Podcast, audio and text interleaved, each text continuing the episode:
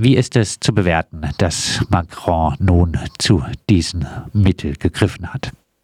Es ist zunächst mal ein Zeichen politischer Schwäche, weil er damit äh, natürlich erklärt, dass es keine parlamentarische Mehrheit gäbe für die Reform. Es war auch bis zuletzt, bis zuletzt stand die Ankündigung im Raum, äh, dass äh, die darin bestand, dass die Regierung sagte, sie wolle es tunlichst un, äh, unterlassen, den, äh, den Artikel 49 Absatz 3 einzusetzen. Äh, aber äh, um 14 Uhr, die entscheidende Abstimmung stand um 15 Uhr an, also die Abstimmung eigentlich über den Text der Rentenreform. Ähm, um 14 Uhr wurde verkündet, nein, n'y pas, das heißt, die Rechnung ist nicht voll oder die Rechnung geht nicht auf. Es gibt nicht genügend Abgeordnete, die zustimmen würden. Grund dafür, Hauptgrund dafür ist die Spaltung der bürgerlich-konservativen Minderheit im Parlament, die eigentlich in zwei größere Hälften gespalten ist. Ähm, äh, die Linksopposition war ohnehin gegen die Reform und aus Gründen der sozialen Demagogie, die rechtsextreme Opposition auch eher verbal als inhaltlich, aber äh, jedenfalls verbal mit klarer Kante. Ähm, es ist natürlich gleichzeitig ein Setzen auf Konfrontationskurs, weil es selbstverständlich Öl ins Feuer der Proteste goss und kies. Äh, zumal selbst die moderatesten Gewerkschaften, wie etwa die rechtssozialdemokratisch geführte CFDT, hier ankündigten, dass im Falle eines Durchdrückens der in Anführungszeichen Reform, also der Vorlage durch das Parlament ohne inhaltliche Abstimmung, äh, die die Demokra das Argument der demokratischen Legitimität nicht greift und dass man die Proteste fortsetzen wird, weiterhin mit Einigkeit unter den größeren Gewerkschaften bis hin zu den etabliertesten und am stärksten System eingebundenen wie der CFDT, äh, hätte umgekehrt äh, das Parlament in einer tatsächlichen Abstimmung der Reform angenommen, dann hätten sich mutmaßlich die rechtssozialdemokratisch geführte CFDT und auch der christliche Gewerkschaftsbund, die CFTC, äh, dann aus den Protesten ausgeklingt. Andere Gewerkschaften hätten die zwar fortgesetzt, die Proteste, aber das Argument der gewerkschaftlichen Einheit wäre dann verloren gegangen. Das Argument der gewerkschaftlichen Einheit bleibt erhalten. Gleichzeitig kündigen die Gewerkschaften an, dass sie sagen, wenn es jetzt aus dem Ruder läuft, dann haben wir, dann haben wir davor gewarnt und können also auch nichts dazu, wenn das jetzt äh, äh, und sei es in etwas flammender Form aus dem Ruder läuft. Für den heutigen Tag äh, werden äh, jetzt äh, Misstrauensvoten äh, gegen Emmanuel Macron erwartet. Äh, die gegen müssen, Premierministerin. Äh, Emmanuel genau, Macron gegen kann man, die, nicht, kann man nicht aus dem Amt Gegen die Regierung, also gegen Premierministerin Born. Ähm, weil man eher nicht mit Marine Le Pen zusammenarbeiten wird, ist es wohl absehbar, dass die Regierung diese Misstrauensanträge übersteht, oder? Nein, äh, jein, jein. Also nicht deswegen, weil man nicht mit ihr zusammenarbeiten will. Es wird mutmaßlich drei Misstrauensanträge geben. Einen von links, einen von der rechtsextremen Opposition und einen von Liot. Das ist eine 20-köpfige kleinere Fraktion, die Übersee, Abgeordnete aus Überseegebieten, sogenannten Überseegebieten und linke und also sowohl Mitte links als auch Mitte rechts stehende äh, unabhängige Abgeordnete äh, umfasst. Äh, also tatsächlich wird werden die übrigen Oppositionskräfte nicht dem Antrag des Rassemblement National, also der rechtsextremen Opposition zustimmen, weil man aus, aus grundsätzlichen, aus Grundsätzen, aus Prinzipien heraus äh, Anträgen der Rechtsextremen nicht zustimmt. Äh, umgekehrt wird man nicht verhindern können, dass die Rechtsextremen den anderen Misstrauensanträgen zustimmen. Die haben auch bereits angekündigt, dass sie von anderer Seite kommenden Misstrauensanträgen zustimmen. Äh, das lässt sich auch nicht verhindern. Es wäre auch dumm, weil äh, zu sagen, wir verzichten jetzt darauf, die Regierung zu Fall zu bringen und die Rentenreform zu Fall zu bringen, äh, weil die Rechtsextremen dazu stimmen, das hieße denen das Monopol als einzige Opposition einzuräumen. Das wäre strategisch das Verkehrteste, was man machen kann, ohne jegliche Zusammenarbeit und ohne jegliches Bündnis mit denen zu suchen. Aber äh, es wäre dumm, jetzt sozusagen äh, sich vor der Regierung flach auf den Bauch zu legen mit dem Argument, die Rechten sind auch dagegen. Ja gut, dann sind die Rechten die einzige Opposition, darauf warten die. Ähm, insofern wird daran nicht scheitern, aber dennoch könnte es knapp werden. Der Ausgang ist etwas ungewiss, ist unsicher. Also die Misstrauensanträge müssen bis heute 15 Uhr eingereicht werden, weil 24 Stunden dafür Zeit ist und gestern um 15.10 Uhr Premierministerin Born die Vertrauensfrage stellte.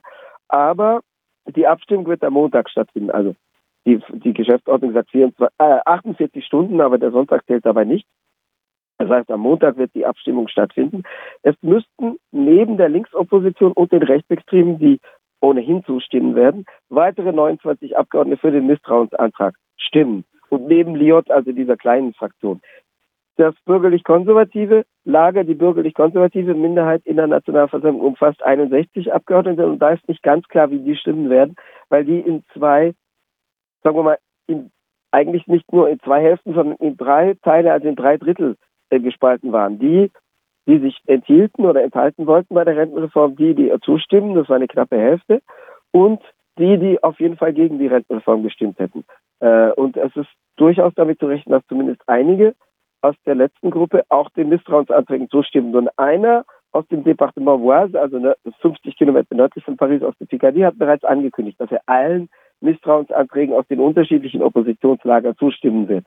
Ähm, äh, wie die anderen sich da positionieren, bleibt abzuwarten. Also es gibt eine Restchance, dass der Misstrauensantrag durchkommt, aber naja, also dass 29 von 61 Konservativen zustimmen, ist tatsächlich eine relativ hohe Hürde.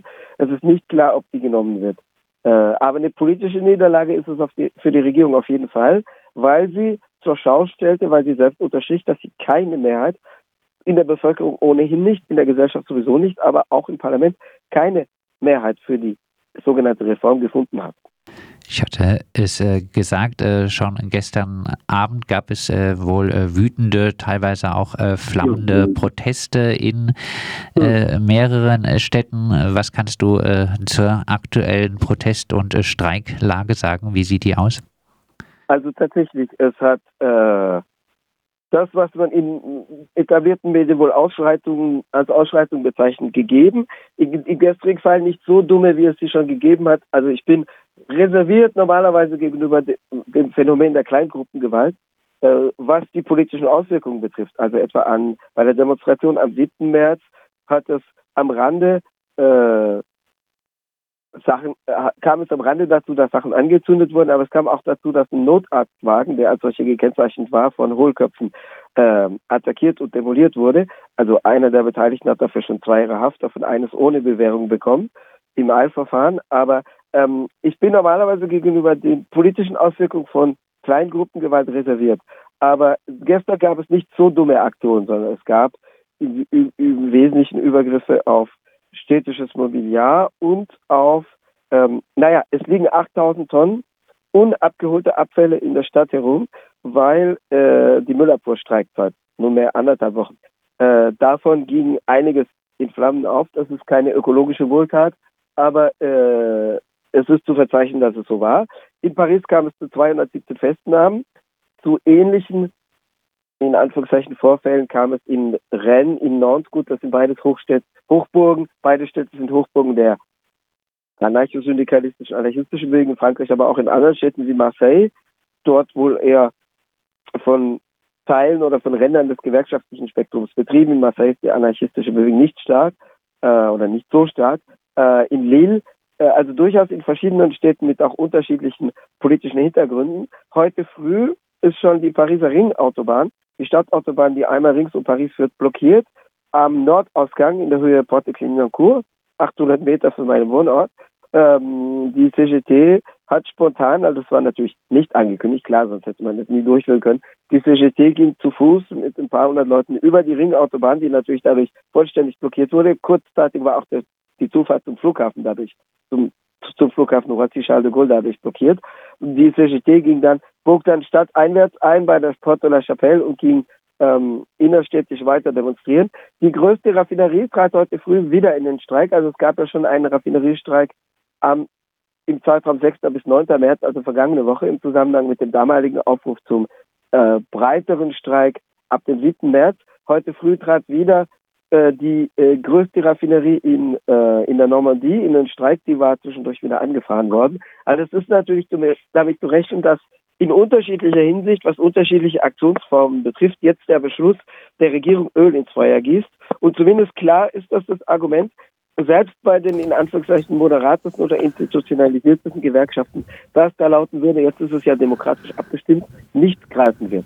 Dann äh, als äh, Abschlussfrage, ähm, mhm. Stichwort Öl ins Feuer gießen. Ja, wie geht's weiter? Ist es also nicht zu befürchten, dass äh, die Gesetzesverabschiedung, wenn dann auch am Montag vielleicht die Misstrauensvoten überstanden mhm. sind, äh, dass äh, diese Gesetzesverabschiedung der Protestbewegung äh, den äh, Stecker zieht? Als solche nein weil sie keine, keine gesellschaftliche und politische Legitimität genießt, weil klar ist, dass es eine einseitige Entscheidung der Exekutive ist, ähm, die bestenfalls durch die Gespaltenheit der Opposition davonkommt. Also die offiziell die Partei- und Fraktionsspitze von Les Républicains, also der bürgerlich-konservativen Minderheit, die stark geschrumpft ist in der Nationalversammlung, hat angekündigt, dass sie äh, auf jeden Fall sich nicht den Misstrauensanträgen zugesellen wird, aber sie hat keine Kontrolle über ihre Fraktion. Die innerhalb äh, gespalten ist. Ähm, was natürlich auf der anderen Seite äh, in die Waagschale äh, geworfen ist, ist äh, das Risiko einer Ermüdung, äh, weil natürlich Streiktage den Lohnabhängigen Geld kosten. Es gibt zwar Refinanzierung, also äh, Kostenerstattung für Streikende, aber die bei weitem die den Ausfall von Lohn und Gehalt nicht ersetzt. Es gibt also keine institutionalisierten Streikhaften. Es gibt eine Gewerkschaftsstreikhaften Organisation in Frankreich, die sie eingeführt hat, die CFDT, die 150 Millionen Euro beiseite hat.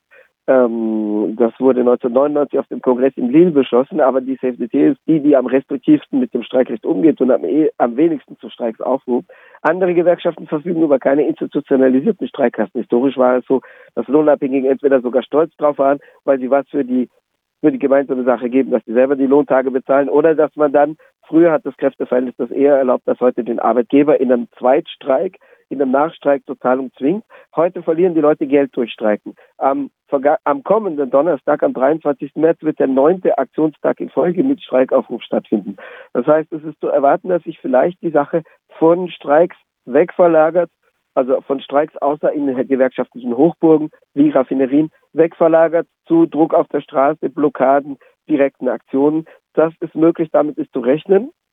Die Gewerkschaften haben es vorher angekündigt, mit halb warnendem Ton, dass sie sagen, die Regierung wird sich dann selber zuzuschreiben haben, wenn Sachen, die sich unserer Kontrolle entziehen, passieren. Das äh, sagt unser Frankreich-Korrespondent Bernhard Schmid aus äh, Paris. Wir haben mit ihm äh, gesprochen zu den aktuellen Entwicklungen rund um die Rentenreform in Frankreich. Emmanuel Macron beziehungsweise seine Premierministerin Elisabeth Born hat äh, am äh, Donnerstag auf äh, den Paragraphen 49 Absatz 3 zurückgegriffen um äh, die Rentenreform ohne Abstimmung in der Nationalversammlung, wo es wohl keine Mehrheit gegeben hätte, durchzusetzen. Jetzt äh, wird dann wohl am äh, Montag über Misstrauensvoten gegen die Regierung äh, entschieden äh, werden und äh, dann ist, wie Bernhard gerade angekündigt hat, der nächste größere Protesttag am nächsten Donnerstag vorgesehen.